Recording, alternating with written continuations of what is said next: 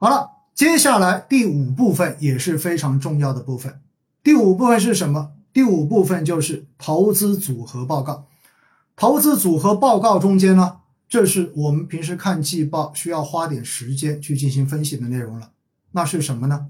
首先第一点，它讲到的是报告期末基金资产组合的状况。这个组合状况呢，其实是按大类资产来分的，也就是你可以看到你所买的这只基金。基金经理目前的仓位到底有多高？比如说，我看到博士医疗保健在一季度末，它的一个权益投资，那么中间的股票，然后占比的话呢，占基金总资产的比例是百分之八十六点二七。哎，你就知道基金经理的仓位还是算比较高的，对不对？因为在百分之八十六的仓位了。然后呢，你会看到它的固定收益投资，那它主要投的债券，债券只占了百分之一点九七。另外的话呢，买入反售的金融资产，这些的话呢，其实就是相当于提供抵押，然后把它买进来，回过头去呢，等时间到期之后，然后按照约定的价格，然后再把这个东西反售给那个资产的持有人，相当于它这也是属于一种低风险的一种投资。那么这一块的话呢，占了百分之五点九六。接下来银行存款和结算备备付金四点百百分之四点五八，其他各项资产百分之一点二二。所以呢。从这一块是看的大类资产的配置，接着再往下，报告期末按行业分类的股票投资组合，哎，大家就觉得感兴趣了。这是不是可以看到基金到底主要投的什么行业？我告诉大家，死了这条心嘛，这里看不出来的，为什么大家知道吗？因为在这里哈，它是按照证监会一级行业的分类所做的股票分类。而证监会的一级行业呢，总共有一十九个，在中间我要告诉大家，如果你去看中间的第三项，也就是制造业，制造业在整个的呃股票数中间，它应该已经超过了两千五百只股票，也就意味着按照证监会的这个一级行业归类的话，制造业涵盖了太多太多的细分行业，所以。我们一般你去看这一部分的内容，绝大多数的基金在制造业中间的占比都是最多的，所以到最后其实你是看不出来什么内容的。因此的话呢，我建议大家这一部分啊，你就瞄一下，然后往下看，因为绝大多数都会是在制造业。往下看什么？往下看很重要的叫做十大重仓股。十大重仓股的内容。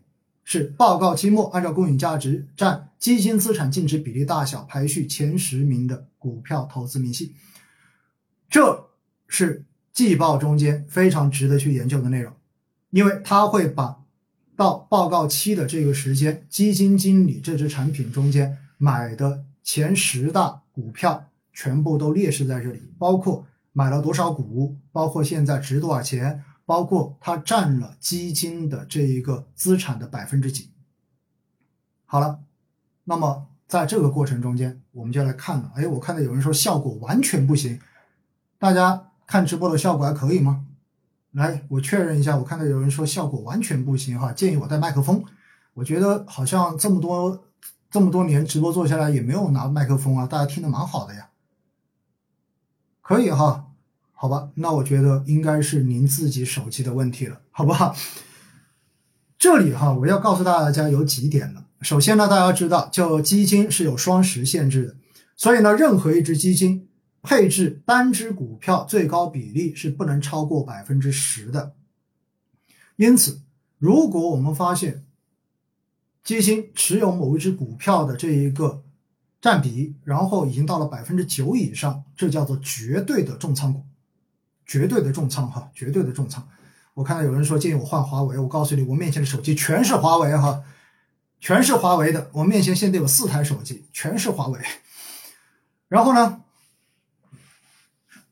如果你发现它的这一个占比有可能会出现在季报发出来之后，它的占比超过百分之十，可能百分之十点几，大家可能就会说，哎，为什么它可以超过十？我告诉大家，这只可能是一个原因，那就是什么？那就是他本来买了百分之九点多，结果在到报告期的这个前面的话呢，这个股票的价格涨得太好了，所以它的股价涨上去之后，到最后它占整个基金资产的净值比例就会变得越来越大。结果呢，已经超过了原来的限制，但是还没来得及减仓，就是这么一个情况。所以的话，如果看到这种哈，我觉得没有什么太多的问题，好不好？另外呢，在这里我们可以看到几个东西。第一，这里可以通过十大重仓股明确的发现基金经理到底是重仓或者说偏向于什么行业，偏向于什么行业？因为我们看到，呃，有一个基金。前十大重仓股在去年四季度的时候，有五只全部都是白酒，那么这里就知道了，这个基金经理重仓的一定就是白酒行业，对不对？然后你再发现，在十大重仓中间还有两只是医药，而且的话呢，持仓的占比也蛮高的，剩下的几只呢，可能都是港股，就是港股中间的这种龙头股，所以到最后你就知道，像这一只产品，你看到的十大重仓，基本上就知道它是重仓白酒，然后偏龙头。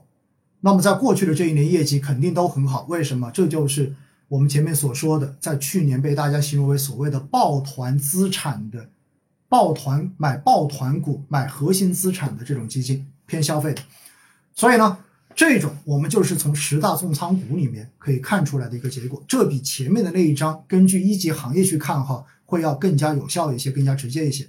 但是，但是看十大重仓股。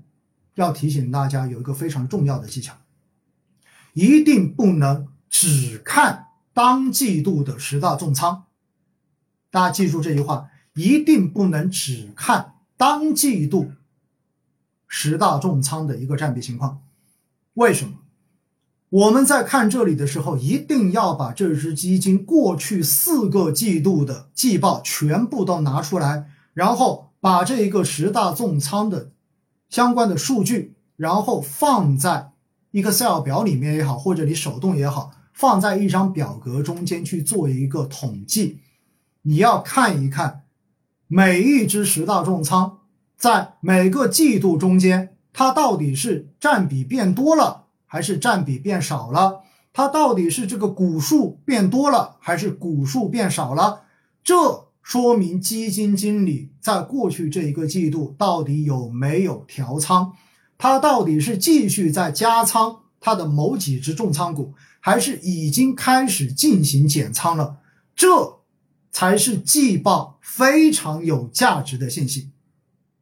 大家记得，一定不能只看当时的这一个季报，因为你看到的只是一个静态的东西，我们要看的是一个动态的东西。过去四个季度。它到底加了哪些？到底减了哪些？过去一个季度，比如说你现在看到一季报，至少你要把去年的四季报拿出来做一个比较。比如说你发现，哎，这个基金经理买了茅台股数明显变少了，那证明他在减仓茅台。结果你发现，哎，有两只从来没有买过的、没有进入过去年四季报的大的银行股。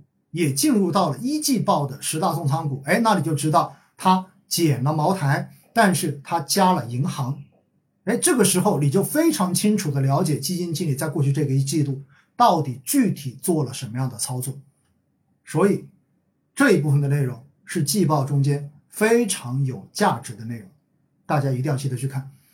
平时有很多的这种公众号或者视频，经常会就某个基金经理重仓某一个股票。然后拿来做文章，但实际上仅仅根据这个来做文章是不够的，而是要根据过去一个季度的变化到底是什么样子，可能你才能看到一些端倪出来。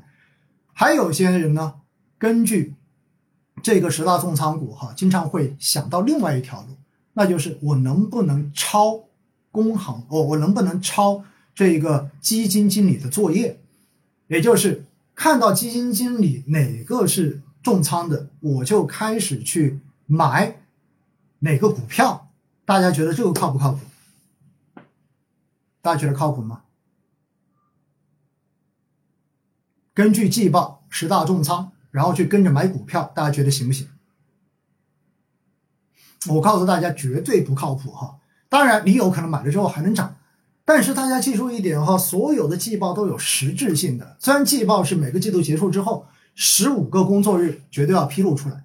但是你拿到之后，至少也已经过了两周时间了，对不对？所以在这样的情况之下呢，基金经理有没有减仓？你是不知道的。当然，有人说我看了，哎，我特意瞄了一下，基金经理在四季报里面没有这只股票，在一季报中间新加了这一只，那我现在赶进去买。那我现在要问的就是，你知道他是在今年一月头加的仓，还是二月加的仓，还是说在三月底加的仓呢？如果人家就在一月头加的仓，刚好这一波涨上去之后，正好准备减仓了，还买了还没来得及去减。那你跟着抄作业抄进去，有可能就直接抄在了山顶上面了。所以哈，我告诉大家，季报所披露的信息，它只是一个时点的一个拍照的静态信息而已，你并看不到它的动态，也看不到它中间每只股票的一个持有的时长。所以你如果单纯靠这一个去抄作业，真的是不靠谱的哈，真的是不靠谱的，好不好？所以呢，这是这一点要告诉大家的。好了，那十大重仓股的这一个是很重要的内容，刚刚跟大家讲过了，最好能够把过去四个季度的同一只全部都拿出来，然后用一个 Excel 表把它统计一下，然后互相减一减，这个时候就能看出很多很多的变化来，这是教给大家重要的一个知识点。